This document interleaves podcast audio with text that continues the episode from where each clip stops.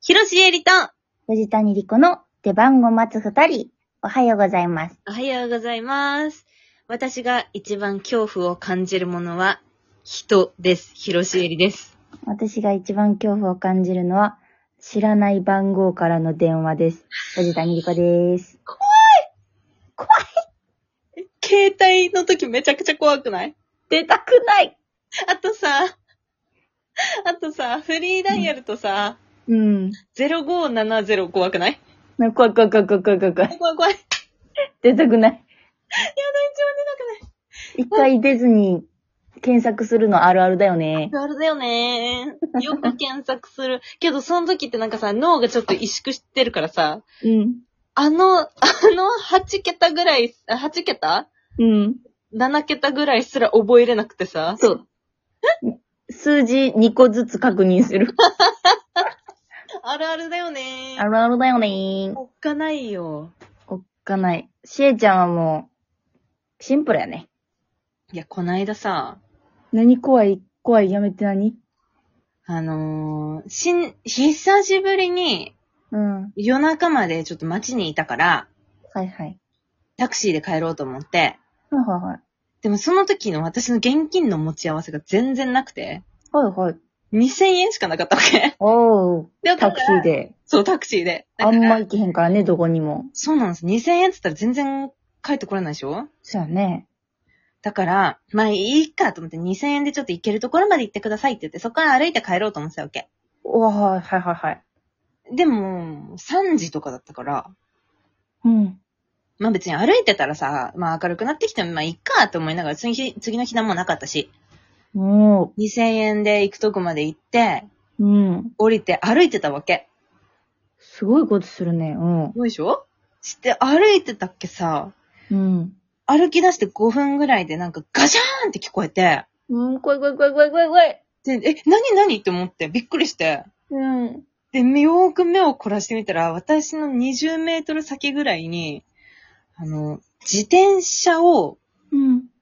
地面に投げつけているおじさんがいたわけ。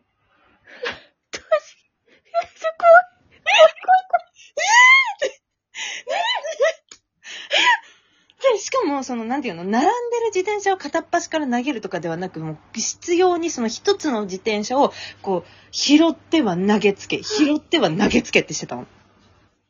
通報案件。やばいでしょ怖っ。で、周り誰もそんな時間だから人歩いてないし、うんうん。なんか結構大きい道路だったから、そう、渡っても、だし、みたいな。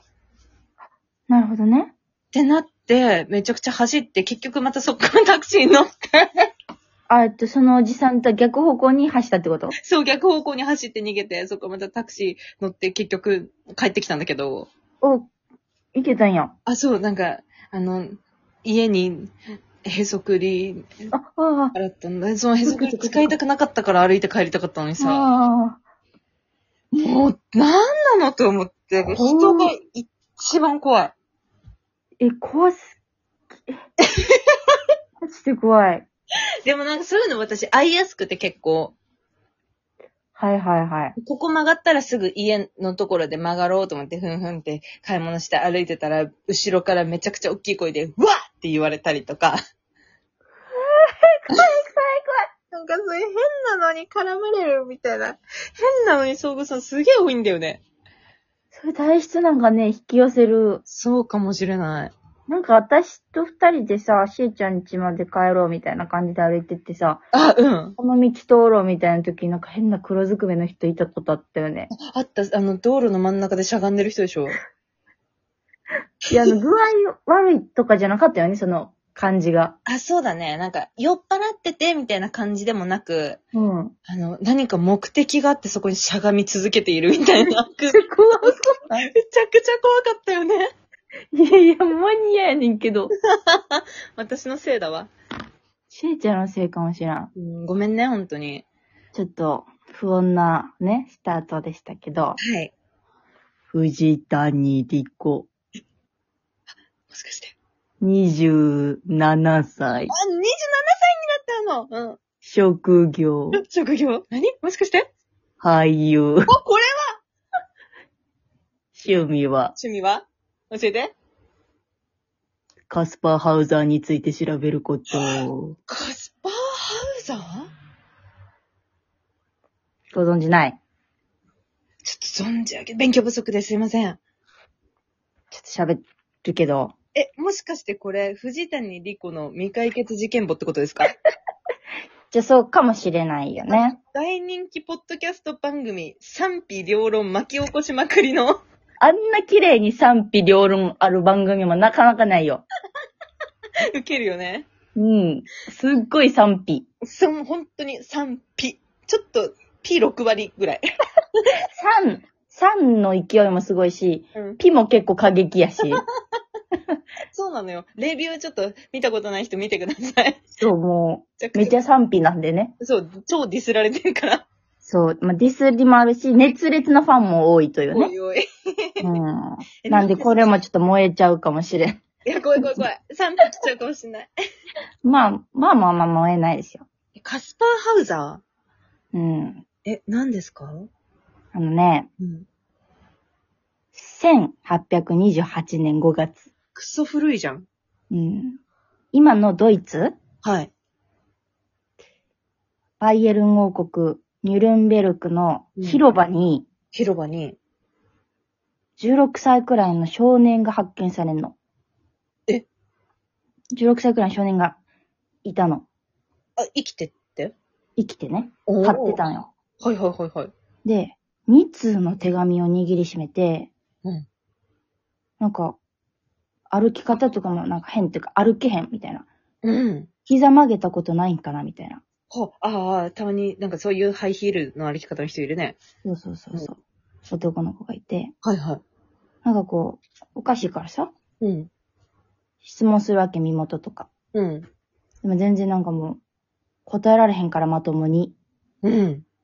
こう、衛兵のね、当時のあ、まはい警察みたいな感じのところにこう、まあ、連れてかれて、はいはいはい。でもまあ、喋れへんから、うん。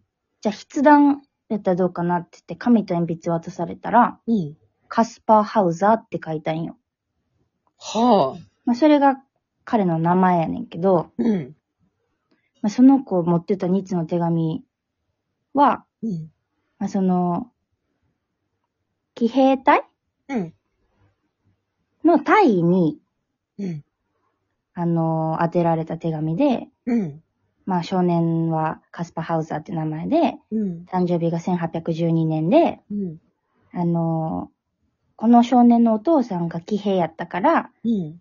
まあでももう死んじゃってるんやけど、うん。うん。そのお父さんと同じ騎兵に採用してほしいんやけど、うん。まあ手に余るようだったら殺してほしいって書かれてたんよ。ええうん。でもその大尉は別に心当たりなかったから、うあの結局みんな仕事して、ん。はい。その死の、うんあの保護うんうん、を受けることになったのね。はいはいはい。そうだよね。そう。うん。そしてその子も本当に、まあだから孤児で出出出自もわからへんからさ、うんうん。いろんなこう学者とかがさ、うん。教育するんやけど、うん。めきめきね、その言葉を覚えていくんやけど、はい。その鏡の自分をつかもうとしたり、うん。結構本当に教育を受けてきてないんやなっていう。ああ、鏡も見たことがないから。そうそうそうそう。んうん、うん。やっ。て、異常なまでの五感はい。のは鋭さやったんよ。あ、はでい。暗闇の中で文字が読めたり、色を見分けられたりして、えー、すげえ。で、あ、で、耳もめちゃくちゃいいし、うんすごく遠くの雲の巣にかかった虫とかも見分けられたりして、ええあ、じゃあ暗闇でこの子は長年きっと、うんうん、うん。ずっと接触せずにはい。育てられたとか、まあまあ生きてきたんやみたいな。はい、はい。でうん、まあ言葉喋れるようになってきて、うん。ポツポツ自分のことを言い始めるのを覚えてる範囲で。うんうんうん。そしてその子は、うん。その暗闇、まあ、縦2メートル、横1メートルのすごい暗い空間で、うん。あの、木馬のおもちゃ2つ与えられてうん。いたと。はで、あ。えそこであの、朝にお水とパンを出されて、それだけ食べてたと。うん。時々変な味する水飲まされたって思って、まずいけど、まあ飲んだら、眠くなって寝ちゃって、うん起きたら、爪が切られて、服が変えられてて、髪の毛が整えられてたと。何それうん。そういう感じやってんか。うん。で、そうやってポツポツ自分の出自を言い始めた途端にうん。暗殺されんのよ。え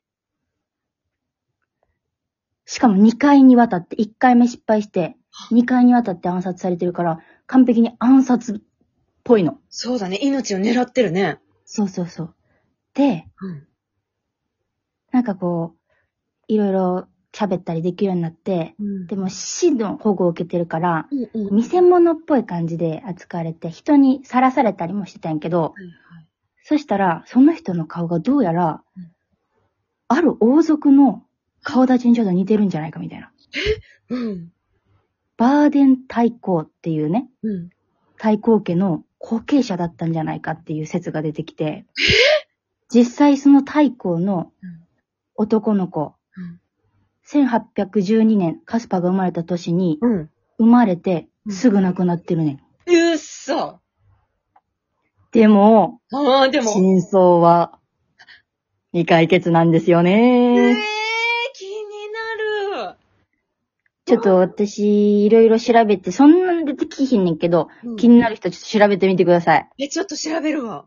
めめちゃくち。ゃドキドキするんでね。そうだね。ありがとう、教えてくれて。みんなも調べてみて。はい。というわけで次回ライブ配信は9月7日水曜日夜22時頃にからです。よろしくお願いします。はい。えっ、と、ノベルティをプレゼントしているので、欲しい方はおな、お便りに、お名前、お電話、お住所番号をお書きの上送ってください。